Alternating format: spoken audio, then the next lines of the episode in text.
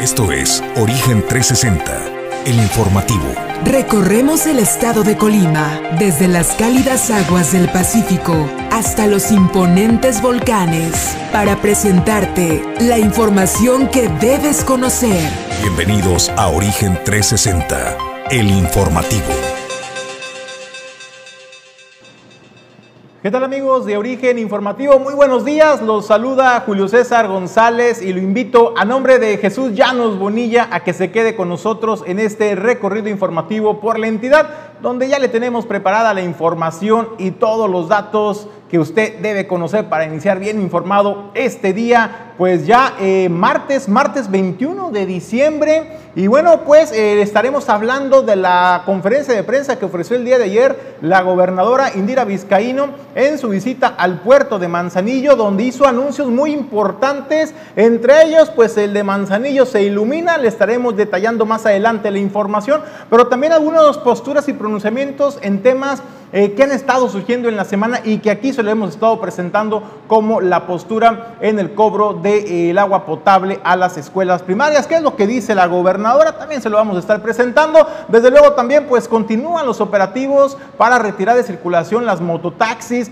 y al respecto platicábamos con el dirigente de Acepta, una de estas cooperativas, la más grande en el puerto de Manzanillo, con representatividad también en otros municipios y vamos a platicar y a preguntar pues de qué se trata este operativo, de qué va este operativo y sobre todo cuál es la postura que tienen las mototaxis en el estado de Colima. Esta y más información más adelante. Nosotros vamos a quienes hacen posible el que lleguemos hasta ustedes, nuestros patrocinadores. Gracias por su confianza.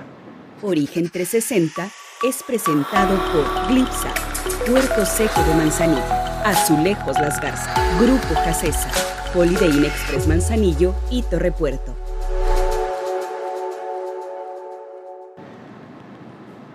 Bueno, pues nosotros vamos a la línea y es que tengo el gusto de saludar y presentar en Origen 360 al subsecretario de Turismo de Gobierno del Estado, Jorge Padilla. Subsecretario Jorge, para hacerlo más resumido, Jorge, muy buenos días, gracias por recibir el llamado de Origen 360.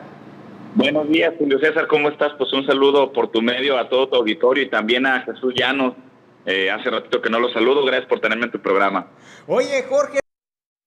¿Cuál es el humor que se vive, que se palpa en el sector eh, turístico, en el sector empresarial, con los amigos prestadores de servicios turísticos? Pues porque ya está todo planchado para la máxima celebración de fin de año en el puerto de Manzanillo, me refiero a Manzanillo se ilumina. El día de ayer la gobernadora pues ofreció esta rueda de prensa donde estuviste presente, ahí puntualizando algunos puntos, pero platícanos del otro lado, ¿qué hay del otro lado, detrás de todo esto, Jorge? ¿Cuál es el ánimo que se percibe en el sector? Pues mira, a mí me da muchísimo gusto eh, haber podido generar las condiciones para que se diera el evento, eh, sabernos con el respaldo de la gobernadora, de la secretaria de Desarrollo Económico de Rosy Vallardo, eh, dándole pues contenido al discurso de que el turismo será uno de los polos de desarrollo económico y me da mucho gusto que mediante estas acciones se esté concretando. Pues los amigos hoteleros, ayer tuvimos una reunión con ellos, están contentos. Por supuesto que a los primeros que les impacta el beneficio de tener un gran evento, pues es a los hoteleros, a los restauranteros y de manera inmediata hacia abajo a toda la cadena de valor. Ayer en la reunión, pues me doy cuenta y nos damos cuenta todos de las coincidencias que hay en objetivos. Este, yo venía participando activamente antes de mi responsabilidad ahora como subsecretario en diferentes asociaciones con los amigos hoteleros, restauranteros y pues todo lo que nosotros trabajábamos antes, las exigencias, las necesidades, pues son cosas que hemos ido vertiendo en el plan estatal, hemos ido vertiendo en las juntas de trabajo y pues ahí están los hechos, ¿no? Ya tuvimos eh, la posibilidad de estar en el tianguis turístico de Mérida que sonaba imposible llegar, estamos terminando de poner los últimos detallitos para sacar adelante el manzanillo. Se ilumina que parecía imposible de lograrlo y pues lo mismo con una campaña emergente que ayer les presentábamos a los amigos hoteleros.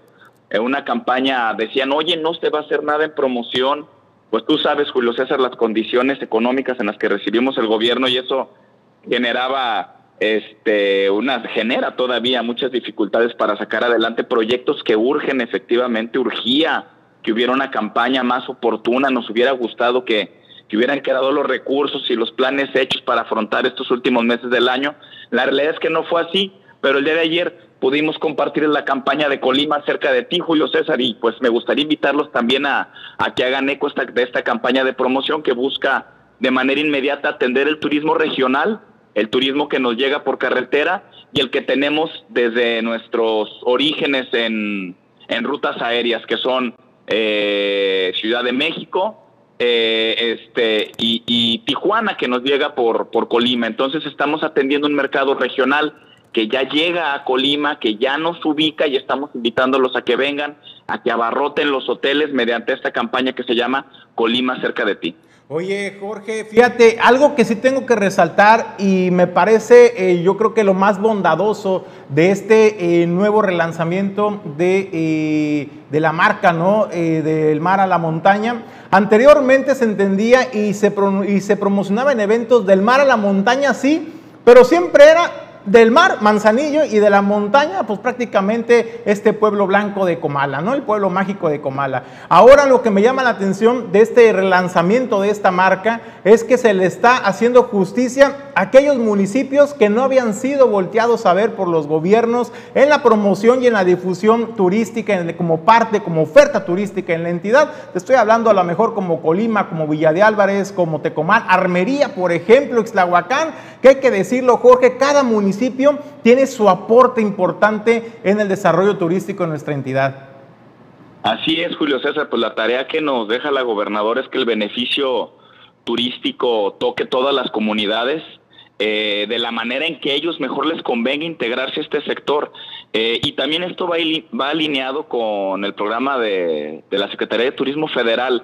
Eh, hace algunos días que estuvo acá de visita el secretario Torruco nos compartía que el beneficio turístico a nivel país toca solamente seis grandes destinos, ¿no? Que ya los conocemos, Cancún, Cabo, los grandes, los grandes monstruos del turismo, que está bien que existan, pero tenemos otros doscientos y tantos destinos de playa enormes este, que no están siendo beneficiados, se llevan arriba del 90% estos seis puntos este, se llevan arriba del 90% del beneficio turístico. Y eso pasa también en nuestro estado, pasa en Colima, efectivamente, las tres marcas grandes que tenemos son Manzanillo, Comala, Colima Capital, y está bien, claro que la joya de la corona quizás sea Manzanillo por la cantidad de habitaciones, pero en la medida que nosotros generemos productos nuevos, innovadores, vamos a poder eh, generar más noches de hotel en nuestro, en Manzanillo, en Colima, en Comala, en estas grandes marcas, este, y poder de esa manera derramar hacia otros destinos. Visitamos Cuyutlán hace unos días con el secretario porque queremos justamente recuperar este destino que fue histórico, que quedó de alguna manera en el olvido, pero que no podemos dejar de lado que fue nuestro primer destino turístico. Cuyutlán, con la estación de tren que tenía, era quien recibía al turismo en su momento, era donde se hacían los grandes bailes, donde se recibía un turismo que traía muchísimo dinero. Entonces tiene una historia que no nos conviene olvidar como destino, que más bien hay que aprovechar y hay que aprovechar también este anuncio que sea la gobernadora de que viene tren de Colima Manzanillo. Estamos esperando el, el proyecto ya más concreto pero queremos aprovechar que hay una estación de tren abandonada ahí en Cuyutlán y pues darle brillo ahí. Hace algunos días alguien decía, oye, pues ¿cómo llevan a Torruco a Cuyutlán? Lo desaprovecharon, como que querían que lo lleváramos a Comala o que lo paseáramos por Manzanillo, cuando son destinos con un camino ya recorrido y lo que nosotros queremos pues es que el gobierno federal nos ayude a esta tarea de desarrollar nuevos productos, Julio César. Oye, Jorge, aprovechando pues esta sinergia que se ha creado con el sector empresarial, y la buena relación que existe. Eh, han hablado de proyectos a detonar el próximo año, aparte de, aparte de la promoción, que es una parte importante, tú no lo acabas de mencionar, y ha sido una exigencia por años del sector, pero proyectos, Jorge, además del que me comentaste en Cuyutlán, por ejemplo, de este rescate, que no hay, pues no hay que abundar mucho, pues porque ya el en, en, el mes de enero, pues viene el secretario, nuevamente, ¿no? El secretario de Turismo de Gobierno de México, pues a poner en marcha este proyecto. Pero a nivel empresarial, Jorge, ¿qué proyectos se podrían estar cocinando para el 2022? Mira, este, efectivamente, son varias líneas. Una es el tema de promoción que ya lo comentabas, ayer lo posicionaron eh, con mucha vehemencia los hoteleros y tienen toda la razón, se tendrá que emprender una, una campaña y una tarea coordinada que haremos con ellos para hacer una promoción adecuada eh, para el destino. Decía ayer un compañero hotelero, nos podemos equivocar, pero hay que hacerla juntos, hay que promoverla juntos. Pues la idea no será equivocarnos, sino planearla muy bien, planearla en conjunto para que el destino se vea a nivel nacional y a nivel internacional. Nos piden infraestructura, eh, esa es una tarea eh, grande que tenemos muy presente, que yo en lo personal también en su tiempo peleé. Este, hay un ánimo de la gobernadora, viene Seidura, está trabajando ya Seidura acá en Manzanillo, y pues la intención es justamente dar las condiciones de infraestructura en lo que nos ocupa turísticamente, sobre todo en los accesos. Los accesos, pues somos o todos víctimas o todos beneficiarios de las condiciones de los accesos que tiene Manzanillo. Este, entonces, sí viene una tarea para planear esta infraestructura en conjunto con Asipona, en conjunto con Seidur, darle vocación turística a lo que ya suceda de manera para, para solucionar los problemas logísticos. Estamos trabajando también en el área de conectividad, este Julio específicamente en el área en la conectividad aérea muy de la mano con los aeropuertos y estamos correteando este a las aerolíneas que ya tienen interés en nuestro destino. Hay interés del sector en traer turismo de Monterrey, que puede ser en primera mano o que es en primera mano turismo de negocios. Hay que aprovechar el puerto como palanca de desarrollo para el área turística. Ya tenemos un turismo de negocios que viene a nuestra ciudad. Entonces, pues queremos traer vuelo de Monterrey y ya nos ofrece alguna aerolínea hacer escala en Querétaro. Pues nos interesa muchísimo, es turismo este que podemos aprovechar de, gran manera. Viene Torruco, ya lo decías en enero, no solo al tema de darle seguimiento a lo de Cuyutlán, le gustó mucho el proyecto que puede hacerse en Cuyutlán, sino también viene, acuérdate que anunció en su momento un downhill del Nevado de Colima. No sé si lo recuerdas, eh, cuando vino el, el, presidente de la República a anunciar el plan Colima, venía Torruco y anunciaron, entre otras cosas, el banderazo que ya se dio el pasado 15 de diciembre, y un downhill. En los primeros días de enero estaremos ya dando seguimiento a esto, me da mucha emoción, vamos a hacer el recorrido, vamos a ir buscando las rutas para en los siguientes meses poder estarlo anunciando. Y pues esto que trae, pues turismo internacional, nos pone en el mapa, la Secretaría de Turismo Federal va a poner, en Colima a 50 corredores eh, de fama internacional que ya por sí mismo trae cámaras, reflectores y patrocinadores y pues nos va a dar nombre. Son algunas de las cosas que vienen. Hemos estado recibiendo cruceros, este Julio César, y pues el día 23 viene otro. Entonces estamos muy contentos con la actividad que hay. Hay un montón de urgencias, lo sabemos. Años de abandono pues no se resuelven en mes y medio de trabajo, pero lo estamos afrontando con mucha con mucho ánimo, con mucha creatividad y este y bien respaldados por la gobernadora.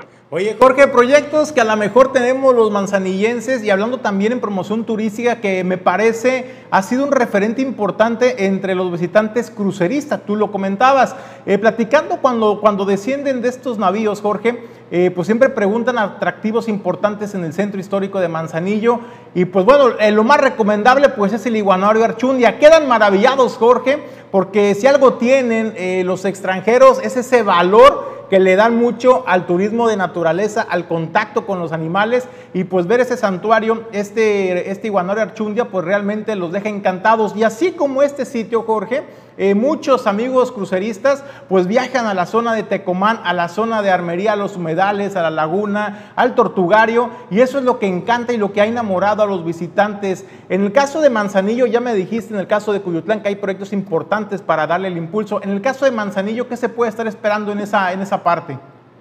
Mira, hay un interés este, de la gobernadora en rescatar el tema del centro.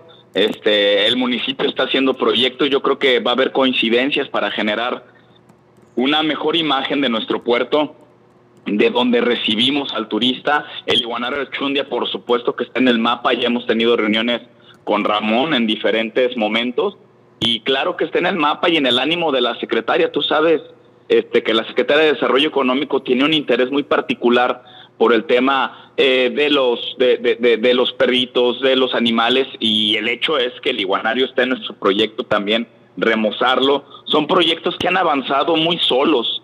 Eh, la verdad es que hay que reconocerles todo el camino que han recorrido, eh, como muchísimos lo llegamos a hacer en su momento en la iniciativa privada, ¿no? Muy solos.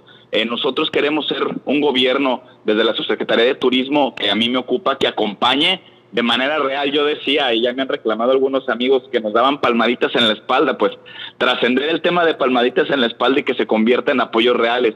En los planes que traemos está el iguanario, está el tortugario, también visitamos el tortugario hace días, y está el rescate de los productos que ya tenemos y la generación de productos nuevos. Mencionaba hace rato Ixtlahuacán, están las grutas de San Gabriel, que es un atractivo por sí mismo que pudiera funcionar, pero no tenemos un producto completo que haga que el turista llegue de manera fácil. Si no tienes el producto generado, el turista no va a gastar dinero.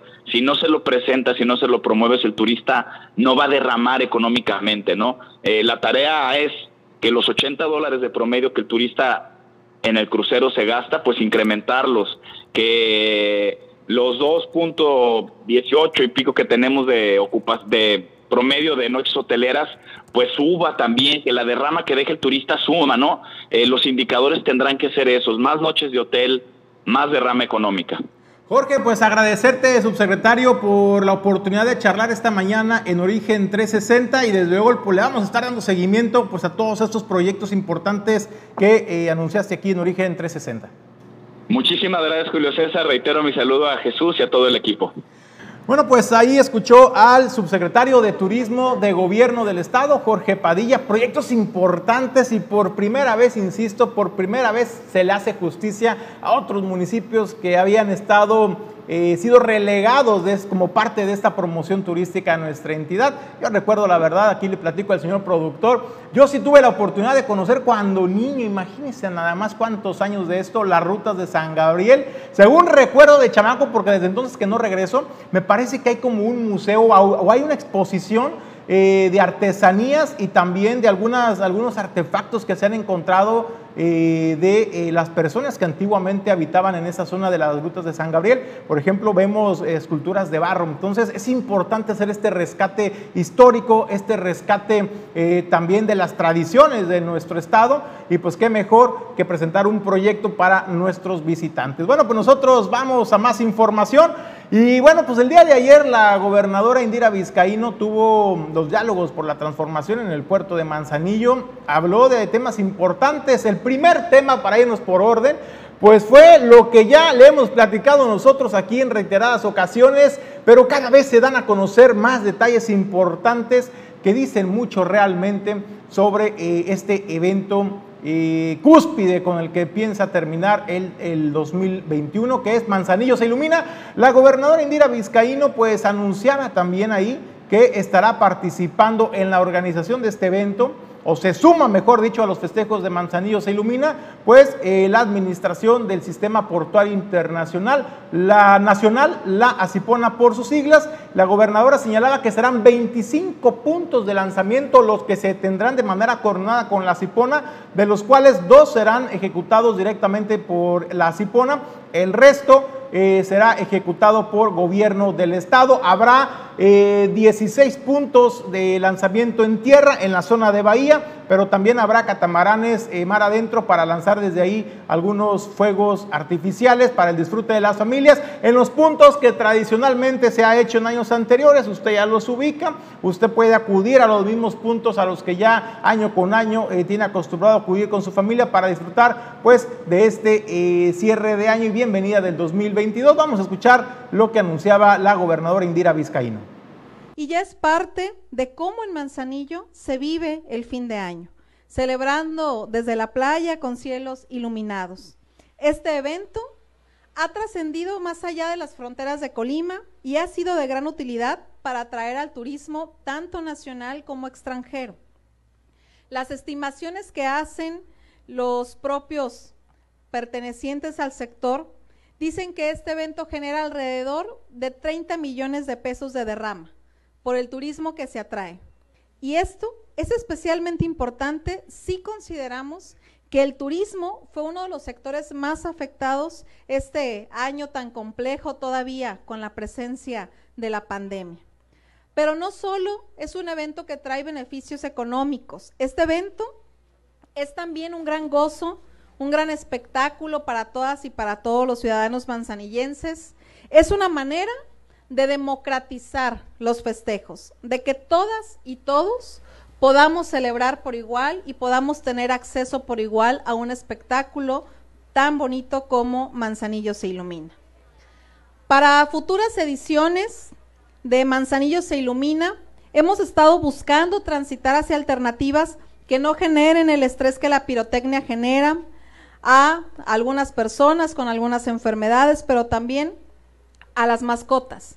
Y también un evento que sea mucho más amigable con el medio ambiente. Y también insisto nuevamente en agradecer la presencia de eh, integrantes de Asipona, el almirante retirado Gómez Mellón, se le complicó porque está fuera de la ciudad, acompañarnos el día de hoy, pero de manera conjunta estaremos llevando a cabo este espectáculo de Manzanillos Ilumina, como decía hace un momento, a cargo del gobierno del estado y también con algunos puntos que serán a cargo de Asipona. Insisto, agradecemos mucho que nos estén apoyando con esto. Y bueno, pues ahí la, gobernadora eh, Indira Vizcaíno estaba acompañada también por personal de la Cipona, pues avalando desde luego pues este, esta participación en la que se suma al evento de Manzanillo se ilumina. Ah, hubo unos cuestionamientos y hay que precisarlos eh, en el sentido de que pues usted va a recordar, bueno, ¿y qué pasó con la prohibición que autorizó el Cabildo para la venta? y quema de pirotecnia en la zona urbana en el puerto de Manzanillo. Bueno, pues hay que recordar que esta prohibición se mantiene vigente en el reglamento municipal. Sin embargo, eh, cabe hacer la precisión que la zona eh, donde van a, eh, van a tener lugar Manzanillo se ilumina, pues corresponde a zona federal, con lo cual pues no se violenta evidentemente el reglamento municipal. Sin embargo, es importante mencionarlo, la gobernadora Indira Vizcaíno pues señalaba que cuando ellos llegaron al gobierno del estado, tenían ellos el proyecto de hacer un evento que fuera más amigable con el medio ambiente, pero además también con aquellas personas que padecen alguna enfermedad o discapacidad, que pues este ruido eh, pues los puede alterar en algún momento, ¿no? Y también desde luego pues el daño que causan al medio ambiente, la contaminación, pero también a las mascotas domésticas. En ese sentido, Indira Vizcaíno pues señalaba que eh, se había platicado con la secretaria de Desarrollo Económico y con el subsecretario de Turismo pues, para que idearan un proyecto y un plan a ejecutarse, que nos diera una alternativa para realizar otro evento diferente al que tradicionalmente se venía realizando en Manzanillo se ilumina, que es con el uso de pirotecnia, para evitar esto que le comentaba. En ese sentido, pues bueno, pues se encontraron con las finanzas totalmente pues quebradas, no había recursos, no había de dónde sacar el presupuesto para hacer este tipo de evento alternativo en el que ya se estaba pensando y pues eh, tuvieron que regresar pues, de manera emergente, digámoslo, a la realización de la quema de pirotecnia, pues para darle al sector turístico eh, la oportunidad de reactivarse en esa temporada tan importante. Es la segunda temporada turística más importante que tiene el estado de Colima también, junto con la de Semana Santa y Pascua. Y decían, bueno, pues tenemos que ayudar a nuestro sector turístico para la generación de empleos, para que puedan recuperarse después de más de año y medio de inactividad y que eh, se vieron afectados. En ese sentido, pues la gobernadora hizo el compromiso que para el siguiente año, es decir, para Manzanillo se ilumina 2022, ya no va a haber pirotecnia y se va a apostar a otro tipo de atractivos, de eventos y sobre todo pues de, eh, de cierre de año, pues un evento totalmente amigable con el medio ambiente y ese es el compromiso que asume la gobernadora Indira Vizcaíno. En otros temas, pues también se le preguntaba, ¿no? Eh, de que pues hay municipios, por ejemplo, como Manzanillo, como Armería y organismos operadores de agua como la Ciapacop en la zona metropolitana Colima Villa de Álvarez, que han hecho una exigencia al gobierno del estado que es el del pago del agua potable de las escuelas. Y esto era lo que comentaba Indira Vizcaíno al respecto. ¿Lo va a pagar el gobierno del Estado? ¿Lo va a pagar la escuela? Vamos a ver. Es decir, si dentro de las leyes lo que se marca es que tendrán que cubrir estas cuotas las, las escuelas, tendremos que atender la misma, la misma. Ya ha habido otros momentos y otras épocas en los que el propio Congreso del Estado hace dictámenes especiales para poder eh, generarles un descuento en los pagos a las escuelas. Me parece que es un tema que tiene dos vertientes, ¿no? Por una parte, la prioridad que tenemos de atender a los alumnos, de la prioridad que es la educación para todas y para todos y cómo no generarle gastos adicionales a las escuelas públicas que de por sí eh, tienen muchas necesidades. Y por otra parte, lo importante que es mejorar la recaudación en materia de agua potable. Sin embargo, creo que los trabajos en materia de recaudación pues también tenemos que reforzarlos, no solamente con las escuelas, sino en términos generales con toda la población, particularmente con quienes más tienen, ¿no? Que luego a veces desafortunadamente son quienes suelen generar los mayores adeudos.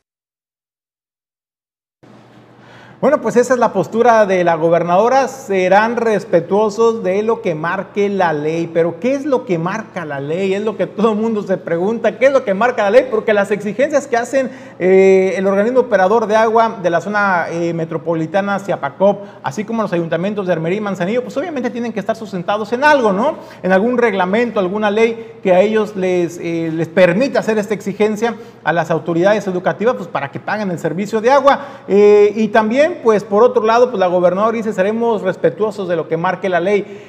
Yo recuerdo una entrevista con el ex secretario, el entonces secretario Jaime Flores Merlo de Educación del Gobierno del Estado. Él señalaba, por ejemplo, porque Armería fue uno de los primeros municipios en hacer esta exigencia en 2011, eh, derivado pues de la urgencia de recuperar parte de la cartera vencida y de los adeudos que estaba ahogando al organismo operador de Armería. En ese sentido, Jaime Flores Merlo señalaba que no se puede pagar o que no se podía pagar en su momento porque tan es que no está contemplado en el presupuesto de egresos eh, del estado de Colima y para ello pues tiene que ir ya etiquetado el recurso, como dijo, sí lo está el del pago a la tarifa de energía eléctrica. Usted preguntará, bueno, ¿por qué se paga luz y no se quiere pagar agua? Bueno, pues eso, eso lo determinarán las autoridades, sin embargo, pues la reflexión está en que no pueden usar de rehén a los estudiantes, los ayuntamientos, los organismos operadores, y pues para salir de este atolladero financiero en el que se encuentran, por lo que usted quiera desvío de recursos, eh, falta de transparencia en la aplicación de los mismos en ejecución de obra pública, por lo que usted quiera, a lo mejor por la desidia, ¿no? De implementar mecanismos más eficientes para la recuperación de la cartera vencida, que por cierto es algo de lo que la gobernadora Indira Vizcaíno hacía referencia, así como también le están exigiendo a las escuelas, a la Secretaría de Educación, pagar eh, la tarifa de agua potable, pues también los ayuntamientos y los organismos operadores pues deben de eh, implementar eh, y eficientar el cobro de, y la recuperación sobre todo de la cartera vencida que se tiene de esos organismos operadores. Entonces, pues es un tema que todavía pues no creo que se pueda dirimir en el presente año. Vamos a ver si en enero o en febrero pues ya saben cómo se va a resolver este tema, esta exigencia y sobre todo de dónde va a salir el recurso en caso de proceder, de dónde va a salir el recurso del gobierno del estado para hacer frente pues a este, a este pago que exigen hoy los ayuntamientos. Y bueno, pues eh, nosotros vamos a más información en el tema de las mototaxis.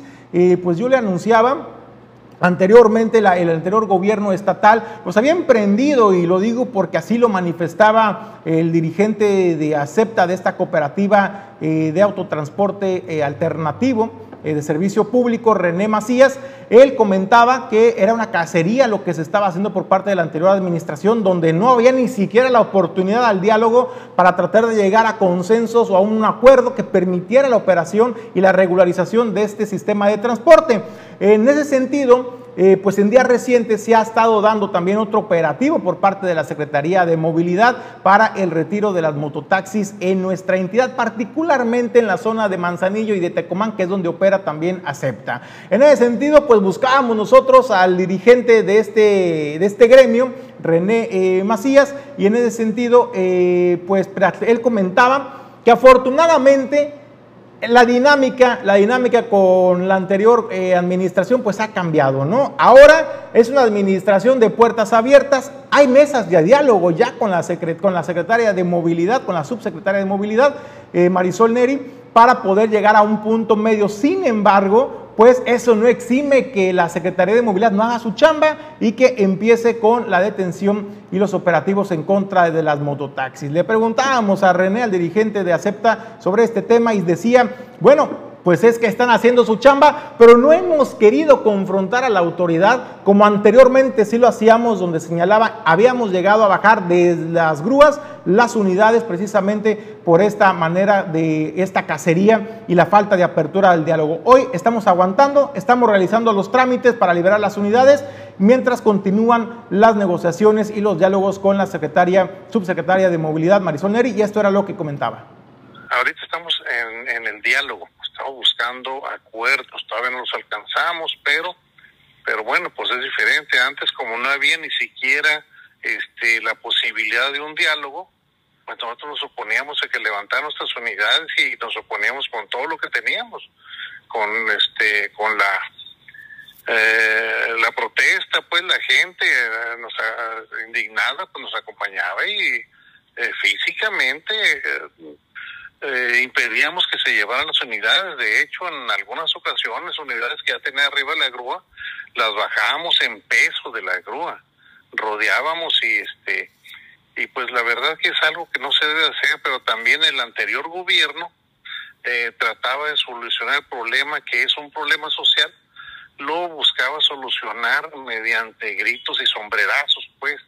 Entonces eh, ahí es donde donde pues, se daban estos conatos, pues, de de, de, eh, violencia, estas sainetes, pues, shows mediáticos que, que pues a nadie nos convienen pero era era un contexto completamente diferente, una, una política completamente diferente. Eh, nos estamos enfrentando a un gobierno del Estado que que hacía una cacería de brujas. Era un contexto político completamente diferente. Entonces ahorita en esta en esta ocasión sí estamos nosotros, ¿cómo se llama?, en contra de eso, pero bueno, si hay diálogo, nosotros no queremos que se interrumpa el diálogo. Por eso ya no hemos ido a, a ¿cómo se llama?, a oponernos físicamente a que se lleven nuestras unidades. Eso es lo que está pasando ahorita. Bueno, pues eso es lo que comentaba René Macías, dirigente de Acepta, eh, de, este, ah, de este sistema de transporte alternativo en el estado de Colima. Ellos siguen pugnando porque se regularice y desde luego pues algo muy importante. Yo le preguntaba, oye líder, pues a cuánto asciende, porque él hablaba incluso de corrupción y que cuando movilidad en la anterior administración estatal les detenía las unidades, ¿sabe cuánto pagaban, por ejemplo, para poder liberar una unidad? Hasta 40 mil pesos pagaban, tenían que pagar por unidad las mototaxis, los mototaxistas para poder liberar las unidades. Esto entre multas, mordidas, corralón y grúa, imagínense, 40 mil pesos. Yo le preguntaba, pues para hacer un balance y una comparativa, ¿cuánto es lo que pagan, por ejemplo, actualmente, que ahora se les está, se les está deteniendo las unidades nuevamente? Decía, no pasamos de 4 mil pesos por unidad lo que estamos pagando. Imagínense de 4 mil a 40 mil pesos. Qué bárbaro. Era un robo eso a mano armada de la anterior administración de las autoridades de movilidad. Y eso era lo que comentaba pues el dirigente de las mototaxis acepta en el puerto de Manzanillo. Y bueno, pues nosotros vamos, vamos nosotros a otros, a otros comentarios. Tenemos, vamos con los comentarios, señor productor. Vamos con los comentarios. Tenemos comentarios del auditorio de Origen 360. Le agradecemos el que nos estén sintonizando. Dice Aurimar Campos Tejeda. Saludos desde Puerto Madero, Chiapas. Saludos, Auri, hasta Chiapas que nos están sintonizando. Los invitamos a que se vengan a, conocer el puerto de Manzanillo, a todos nuestros amigos del estado de Chiapas. También comenta Dori RG. Qué bueno que Manzanillo se ilumina, va aún sin la cooperación del gobierno municipal. Da gusto saber que la gobernadora y la Cipona sí llegaron a un consenso por el bien de Manzanillo y para tener un lindo año nuevo, bien por la gobernadora, dice, ah, dice Dori RG. Gracias, Dori. Aurimar Campos Tejida dice, se extraña Manzanillo, pues de regreso, este, Aurimar, pues hay que aprovechar, hay que aprovechar, este, pues las vacaciones, la temporada y a visitar a los amigos, a las familias, pues ven a visitarnos acá al puerto de Manzanillo, que la verdad, pues como ya conoces, tú sabes que es garantía de diversión y de relax totalmente con la familia. Así es que, pues ahí está también la invitación. A Hilda Beatriz Llanos Peralta eh, dice, feliz Navidad a todos, dice, felices fiestas y Dios nos bendiga a cada uno de ustedes. Gracias Hilda, Beatriz, por los deseos. Igualmente un abrazo, bendiciones y que pues este año termine bien para todos y que el 2022 pues venga cargado de más energía, más buena vibra y sobre todo de mucha salud que pues nos va a hacer falta. Y bueno, pues también eh, agradecerle a Aidan Campos, a, también a Mati López que nos está sintonizando y pues a Gerardo, a Gerardo Cobian Peregrina, también saludos, saludos a todos ustedes por sus comentarios y por estarnos sintonizando al auditorio de Origen 360. Bueno, pues vamos nosotros a más información. Eh, pues el, el, día de ayer arrancó esta, arrancó una exposición eh, pues muy interesante, eh, déjeme platicarle, en coordinación con el diputado federal Riul Rivera, así como también eh, Isaura Ruiz, presentaron la exposición Un sueño deportivo México en Tokio. Ahí ahí también Isaura Ruiz, quien es la fotógrafa que viajó a Tokio para darle cobertura a los Juegos Paralímpicos, donde participaron también una comitiva de deportistas del estado de Colima, pues tomó varias impresiones importantes y la verdad que te transmiten muchísimo la pasión, las ganas, la energía que tienen nuestros deportistas paralímpicos y que nos representan con dignidad y orgullo al exterior. Y esta exposición fotográfica usted puede apreciarla también en Plaza San Fernando, esto en la capital del estado. Ahí podrá eh, acudir a esta plaza para poder apreciar esas fotografías y si tiene suerte, pues va a poder conocer a los autores, a la autora de estas fotografías, pero más importante aún, a quienes son, a quienes son los protagonistas de estas historias, de estas fotografías. Pero vamos a ver lo que nos platica la fotógrafa Isaura Ruiz. Eh, bueno, esta exposición, Un Sueño Deportivo México en Tokio, Estamos aquí en el Salón de Eventos de Plaza San Fernando, que también es uno de nuestros patrocinadores de las impresiones fotográficas. Y bueno, aquí va a estar el día de hoy, 20, 21 y 22, 22 de diciembre, eh, para que se den una vueltita. Aquí son 25 fotografías las que están exponiéndose y son 22, eh, de 22 de esas son de atletas paralímpicos de la delegación mexicana que nos estuvieron representando en los Juegos eh, Paralímpicos de Tokio 2020. La importancia de presentar esta exposición, eh, con qué motivo y cuál es lo que te hizo de decir, ok, quiero montar esta exposición. Pues mira, la exposición con el objetivo principal ¿no? de, de concientizar, de informar y de plasmar cada una de las historias de estos deportistas que a continuación acá están en nuestra parte atrás, pero eh, es importante el, que como sociedad eh, vayamos erradicando barreras culturales, sociales, eh, económicas y políticas. Y bueno, hay que hacer pequeñas, pequeñas acciones para ver grandes resultados también. ¿Cuál fue tu experiencia en, este, en estos Juegos Paralímpicos? Mira, esta, se lo he mencionado, ha sido la mayor experiencia en lo profesional que he tenido. Eh, fue un viaje de, muy enriquecedor, ¿no? en lo cultural, en lo profesional. Eh, el, bueno, el simple hecho de estar en, un, en el mayor evento deportivo donde pues, todos los atletas ¿no? se preparan. Bueno, pues usted tiene oportunidad de acudir a esta exposición fotográfica, la verdad que se la recomiendo. Y como le decía, si tiene suerte, pues va a encontrar y va a tener la oportunidad de saludar pues eh, a la autora de estas fotografías, esta eh, fotógrafa Isaura Ruiz, pero también a los protagonistas de estas historias que como lo manifestaba Isaura Ruiz, pues no solamente es la fotografía del momento, sino lo que representa, te cuenta la historia detrás de esta fotografía y realmente te lo transmite. Entonces, pues ahí tiene usted la invitación, un atractivo más que hacer y que visitar en nuestro estado de Colima. Nosotros vamos al corte, vamos a agradecer a los patrocinadores que hacen posible que nosotros lleguemos hasta ustedes y desde luego pues agradecerles su confianza.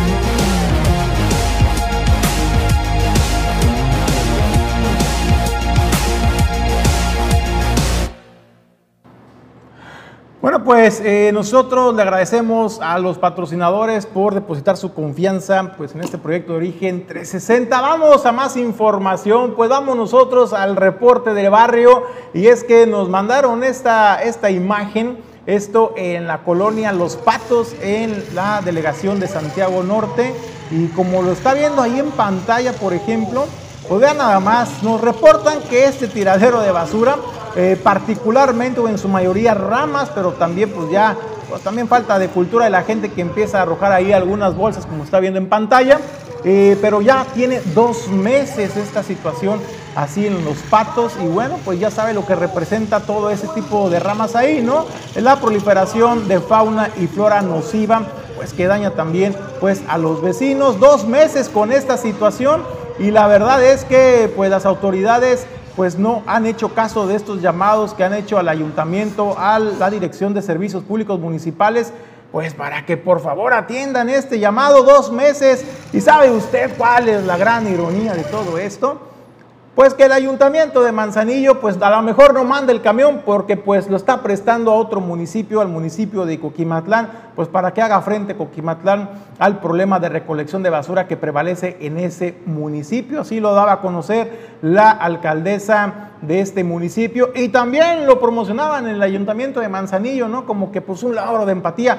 Y me parece correcto, me parece correcto tratar de ayudarnos, de tratar de echarle la mano en, dentro de las posibilidades pero sin atender, eso es importante entenderlo sobre todo, sin desatender las responsabilidades que hay en sus municipios o las responsabilidades a las cuales estás comprometida. Entonces, pues ahí está, la mejor opinión desde luego la tiene usted, amigo eh, que nos sintoniza en Origen 360. Déjenos sus comentarios al respecto y también con gusto le vamos a dar nosotros eh, lectura.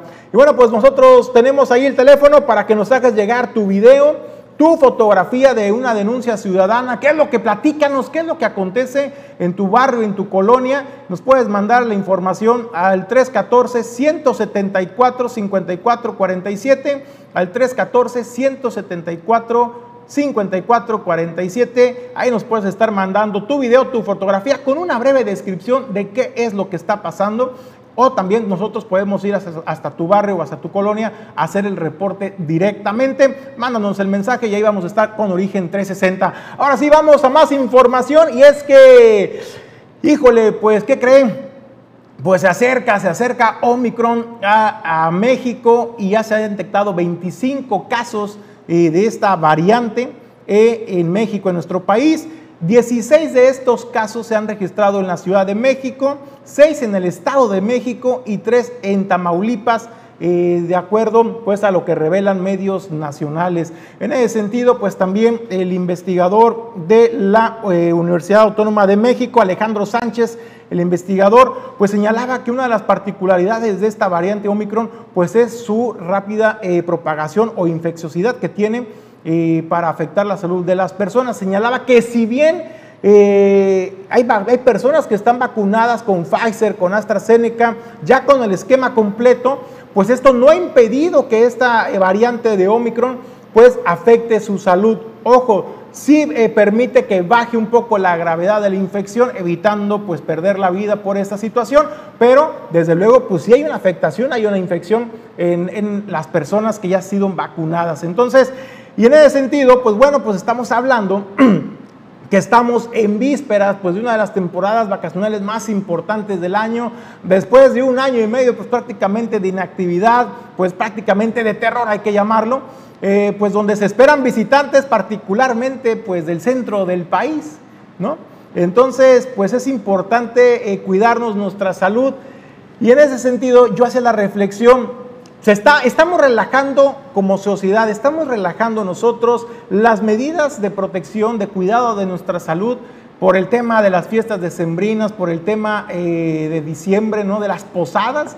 Bueno, pues déjeme decirle que de repente te encuentras, y qué bonito, ¿no? Cuando te encuentras con imágenes como esta que estamos proyectando en pantalla, qué bonito cuando ves, por ejemplo, a los chamacos riendo, disfrazados con sus gorritos de Navidad, que les regalan pelotas, dulces, alegrarles un poquito el día, eso es muy bonito, la verdad es que no quiero parecer el Grinch, por eso digo que me parece adecuado, me parece correcto llevarles alegría a los niños, a los pequeños, ¿no? Particularmente de las comunidades apartadas de la zona rural. Lo que no se vale, lo que no se vale es caer en la, eh, la negligencia, caer en el descuido, caer en la omisión de responsabilidades máxime cuando son las autoridades quienes están organizando este tipo de eventos. Quiero, quiero que, que se tome unos segundos y me diga qué es lo que usted se da cuenta en esta fotografía, qué es lo que usted nota en esta primera fotografía que le estamos presentando. Le voy a dar unos tres segundos para que pueda verla, analizarla de manera correcta. Quiero que, vea cada uno de los pequeñitos, sí, están sonriendo, pues están contentos, ¿no? Pues ahí tienen a Santa, eh, tienen juguetes, y está padre eso, es bonito, es parte de, la identidad humana, ¿no? El celebrar esas, estas fiestas. Y esta es otra fotografía que le quiero compartir. También es otra posada, es otra posada. La primera pues fue, es un recorrido que realizó eh, el ayuntamiento de Manzanillo en comunidades eh, rurales del puerto y esta que está en pantalla es otra posada que está realizando, pues ahí ve incluso algunas banderitas que dice Partido Verde y pues el Tucán, ¿no? Que ya todo el mundo lo, lo conoce. Ven además también los chamacos, también pues se ven contentos, ¿no? Posando para la foto, alegres, también se les dieron pelotas, se les dieron dulces. Pero quiero que vea también esta imagen. Obsérvala tres segundos y dígame qué es lo que observa en esta imagen que le estamos presentando. Ahora, señor productor, si me puede regresar a la otra para hacer una rápida comparativa. No me diga que, en una está de noche y en otra es de día, no, eso no es, le voy a dar, ese, le voy a dar un dato, eso no es, ¿no? Pues sabe qué, pues tiene toda la razón, el uso del cubreboca. Eso, esa es la gran diferencia y eso es lo que también demuestra pues el interés real de llevarle una sonrisa a estos pequeñitos, pero sin descuidar lo más importante que es la salud, que es la vida de estos pequeñitos, no exponerlos a un riesgo. Máximo cuando las autoridades de salud, tanto nacionales como estatales, nos han repetido un día y al otro también sobre no descuidar las medidas sanitarias como particularmente el tema del uso del cubreboca, el uso de gel sanitizante, y me parece que es agradable festejar en familia, con los amigos, eh, celebrar a los pequeñitos, llevarles un poquito de alegría, pero lo que no se vale, señores, lo que no se vale de plano es arriesgar la vida de estos pequeñitos tan inocentes que solo buscan pues pasar un rato agradable. Entonces, pues hay que cuidar de su salud, hay que fomentar en ellos la cultura de la salud, de usar el cubreboca correctamente para evitar un riesgo pues a su salud, pero también a la de sus seres queridos. Y bueno, pues es un tema que se lo dejamos sobre la mesa. Eh, háganos llegar sus comentarios, qué es lo que piensa al respecto de este tema. Eh, pudiera ser una exageración a lo mejor, a lo mejor no. Yo me pregunto cuántas historias no conocimos con el inicio del COVID-19, donde se desestimó la pandemia y después de varios meses nos tocó enfrentarnos a una cruda crudísima realidad en nuestro país y también en el estado de Colima. ¿Cuántas historias no circularon en redes sociales y que usted mismo compartía con sus familiares y amigos para hacer conciencia sobre el uso del cubreboca y respetar las medidas sanitarias que nos habían dictado nuestras autoridades en materia de salud? ¿Cuántas historias no conocimos de que pues viajaron, ¿no? a una boda, realizaron una pequeña fiesta de 15 personas, ¿no? Celebraron el cumpleaños del pequeñito, y después, después, ¿qué era lo que se contaba de esas historias? Una persona era portadora de COVID-19, contagió a cinco personas y hoy de esas cinco personas, dos lamentablemente ya no están con nosotros. Y todo por desestimar o creer que no nos va a pasar nada. Yo reitero un llamado a la conciencia y que en estas fiestas de Sembrina nos cuidemos entre todos para tener realmente unas fiestas en familia y agradecer sobre todo el que nos encontramos reunidos y que gozamos de salud. Bueno, pues se lo dejo este tema como reflexión. Nos gustaría conocer sus opiniones al respecto sobre este tema. Nosotros vamos a más información. Bueno, le comento, pues fue la secretaria del sindicato eh, de trabajadores al servicio de la Secretaría de Salud, Dolores González Mesa, que en el día de ayer en la mañana, pues daba una rueda de prensa para denunciar que el gobierno del estado pues había incurrido en el impago de algunas prestaciones. Eh, en ese sentido, pues Dolores González Mesa pues decía, se nos trató como héroes durante la pandemia, pero en los hechos no se nos ha hecho justicia realmente. Nos sentimos molestos, nos sentimos desvalorizados y hace el llamado pues al gobierno del estado pues para que les cumpliera con este, con este compromiso. Son unos vales, son unos vales que se les da cada año eh, de despensa para los trabajadores sindicalizados. Entonces, eh, nosotros eh, estamos eh, haciendo la presión, y más que la presión, estamos haciendo del conocimiento de las nuevas autoridades porque entendemos que pues nunca han trabajado, muchos de ellos nunca han trabajado en el sector oficial, desconocen de la historia de nuestras prestaciones, desconocen el objetivo de las mismas. Entonces, yo apelo a la buena voluntad que tiene la Secretaria de Salud, y de que, de que este ejercicio tendría que ya estarse pagando a más tardar el día de hoy, sin embargo todavía no tenemos nada en concreto. Y, sí estamos tristes, muchos trabajadores están enojados porque jamás se había visto un atraso en estas circunstancias. Si bien los lineamientos dicen que se tiene el mes de diciembre, en toda la República, en la Secretaría de Salud ya se pagó, yo creo que somos el último estado que, que lo va a hacer. Entonces, eh, yo creo que no hay derecho a eso porque precisamente somos un gremio que el gobierno federal y estatal dispone de él en todo momento. Y lo hemos demostrado ahora en la pandemia cuando hay también alguna cuestión de eh, referente a algún desastre natural. Somos los, los servidores públicos que nos quedamos de pie. Yo creo que de nada sirve que nos hayan dado tantos este, elogios ahora con la pandemia y que ahora cuando deben de ser los hechos reales y que no les afectan en nada haberlo hecho en tiempo y forma, no se ha hecho.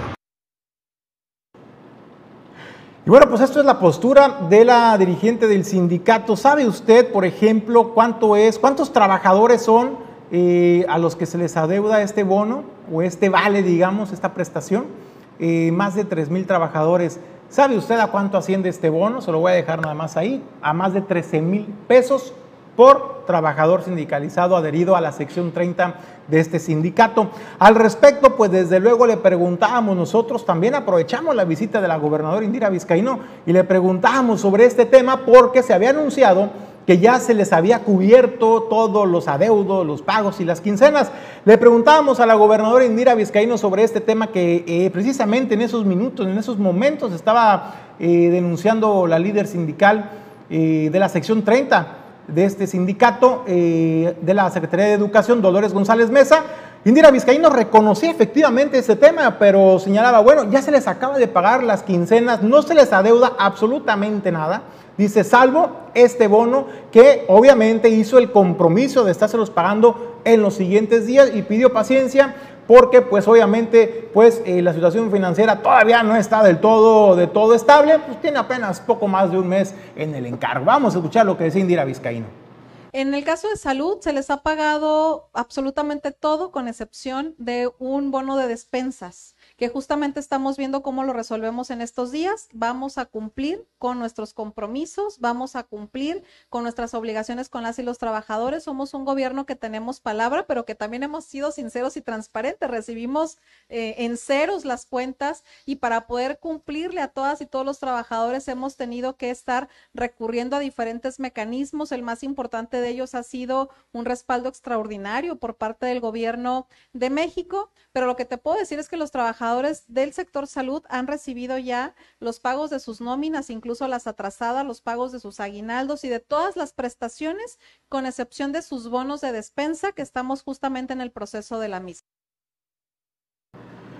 Bueno, pues eso era lo que comentaba Indira Vizcaíno, claro que lo reconoce, eh, dice sí, efectivamente, es lo único que se les adeuda este bono que están reclamando, sin embargo, pues hizo el compromiso de que en los próximos días se les estará cumpliendo en, tiempo y forma. También aprovechamos pues la visita de la gobernadora en el puerto de Manzanillo para sacar todos los temas pendientes informativos para darle a usted cuenta de lo que ha pasado, qué ha pasado con los proyectos que hace poco más de un año se anunciaron y pues como las grandes obras, ¿no? En el, particularmente en el puerto de Manzanillo, pero también en la entidad, por lo que representa en el tema de salud. ¿Usted recuerda qué pasó en octubre eh, del año pasado?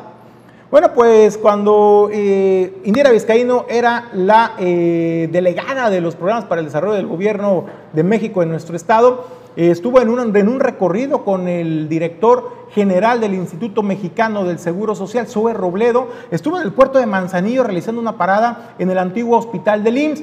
Ahí, ahí, hicieron un anuncio muy importante, la demolición de esta infraestructura, de este edificio, que se dañó en el sismo del 95, de 1995, y que desde entonces pues quedó eh, deshabitado, desarticulado, y con el paso del tiempo pues ha ido deteriorando. Ahí anunciaron que este, esta infraestructura sería demolida para iniciar el próximo año ya con la construcción del que será un nuevo hospital del Instituto Mexicano del Seguro Social para poder ampliar la oferta, digamos, de atención médica, pero sobre todo se aspira, lo dijo incluso Indira Vizcaíno, a que sea también un centro hospitalario de especialidades, con lo que no cuenta el puerto de Manzanillo en estos momentos. Le preguntábamos, pues, ¿qué pasó? Porque eh, en, supuestamente de enero de 2021 a octubre del 2021 se iba a estar llevando a cabo esta demolición Hoy, diciembre, ya a pocos días, a pocas semanas de terminar el año, pues no se ha iniciado ningún tipo de obra en este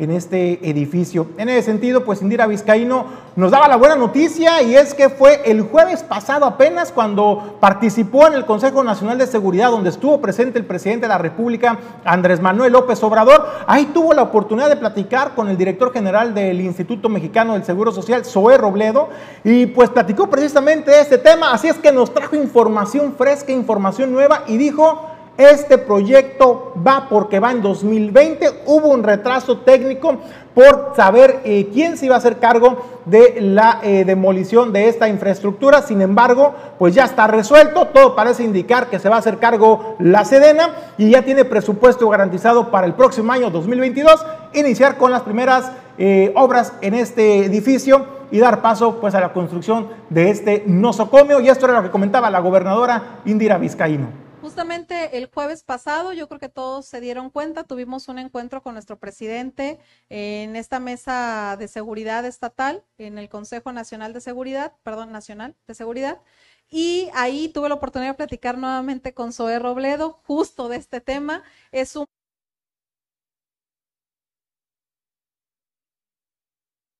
proyecto que está presupuestado ya en 2022. El tema de la demolición, estamos buscando hacerlo con Sedena. La verdad es que es lo que nos permitiría hacerlo más rápido y más barato y es lo que nos ha detenido un poco el proceso de la demolición, pero es un proceso que se mantiene en pie, que está considerado para 2022 y que ahora las gestiones que estamos haciendo es para convencer al Instituto Mexicano del Seguro Social de que no solamente sea esta clínica, sino que también tengamos especialidades aquí en Manzanillo. Yo creo que podemos lograrlo. Nuestro presidente ha sido muy sensible a que Manzanillo atiende de manera regional, no solamente Manzanillo, y creo que ese es el siguiente paso, pero eso se mantiene firme y con presupuesto vigente para 2022.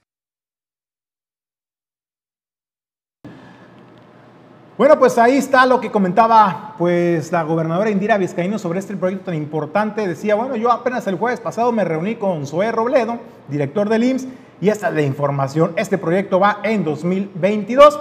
Y pues bueno, pues buenas noticias para eh, los colimenses, para el puerto de Manzanillo, pero también para nuestros amigos vecinos del estado de Jalisco y Michoacán, que hay que decirlo, el Instituto Mexicano del Seguro Social que se encuentra en Manzanillo también y da servicios a esta población que se encuentra eh, pues en las colindancias con nuestra entidad. Por ello, Indira Vizcaíno señalaba que ahora el llamado y lo que se busca es, bueno, si ya se va a hacer esa infraestructura, pues que también se atiendan y que se den especialidades a la población, porque atiende a un gran, a un gran número de personas y derechohabientes del Instituto Mexicano del Seguro Social, y dijo confiar en la sensibilidad del presidente de la República, Andrés Manuel López Obrador, para que esto sea posible en el puerto de Manzanillo. Nosotros vamos a más información, tenemos pues tenemos un video eh, de eh, la administración del Sistema Portuario Nacional de la Cipona. Usted ya sabe, ¿no?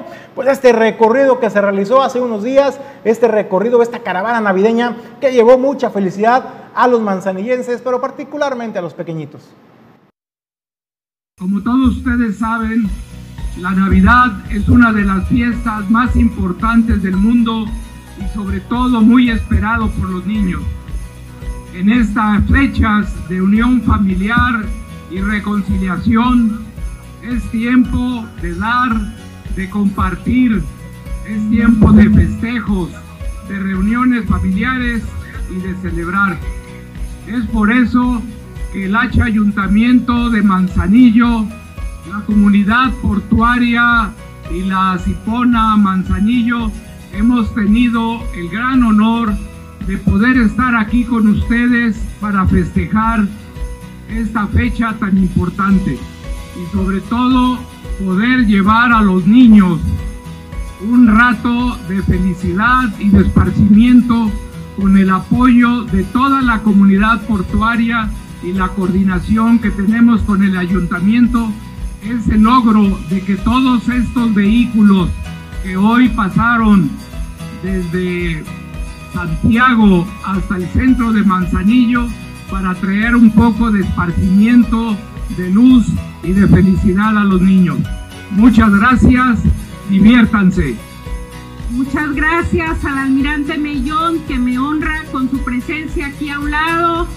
Es nuestro director de API que ahora ya se llama Asipona y también es el presidente de la Copoma y que en coordinación con algunas áreas de nuestra administración, la COPOMA, API y la administración municipal, pues nos eh, colaboramos y nos organizamos para llevar a cabo esta primer caravana vehicular que la verdad eh, fue quien más impulsó la caravana fue la Copoma que la preside aquí el almirante Erika, que no sé dónde está, pero allá está Erika que este, ha venido organizando junto con muchos otros más y esto nos motiva para el próximo año hacerlo mucho más grande, mucho más bonito, con muchos más regalos, con muchos más dulces,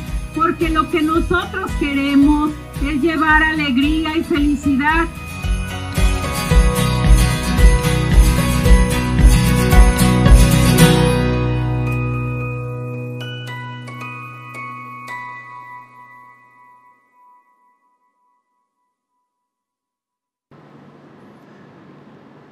Bueno, pues ahí tiene este video de la comunidad portuaria, hago la precisión, comunidad portuaria La Copoma, que organizó pues este, esta caravana navideña en el puerto de Manzanillo. Vamos nosotros a leer algunos mensajes eh, que nos mandaron de Freddy Medina, dice, respecto a la publicación de las imágenes de las posadas que se empiezan a realizar en algunos puntos, eh, comenta, eh, en una tienen propaganda del partido y en la otra no, dice Freddy Medina, cerca Freddy, muy cerca Freddy, este, cerca de, dar, pero era, era pues que en unas ah, tenían los chamacos cubreboca y en otra pues no se estaba cuidando de su salud. También pues agradecer a Elisa Bonilla, también eh, agradecer a Mati López, a Aidan Campos también, agradecerles eh, por eh, sintonizarnos, a Martín Alberto, saludos a Martín y a Yolanda Hernández. Eh, por estarnos sintonizando. Y bueno, pues para el puerto de Manzanillo, información importante porque el día de hoy se estará realizando en la comunidad de El Colomo estos diálogos comunitarios que organiza la gobernadora y su gabinete y su equipo de trabajo. estarán en la comunidad del Colomo a partir de las tres y media de la tarde para que toda la población, las personas que tengan algún tema en particular que tratar, algún asunto de, apoyos, de programas eh, que le quieran hacer a cada uno de, de los secretarios de Estado que estarán acompañando a la gobernadora, pues puedan tener esta interlocución directa eh, con la gobernadora y su equipo de trabajo. Yo le pregunto a usted, ¿Cuándo usted había tenido la oportunidad de platicar, de tener este diálogo frente a frente con algún secretario de Estado o con la mismísima gobernadora del Estado?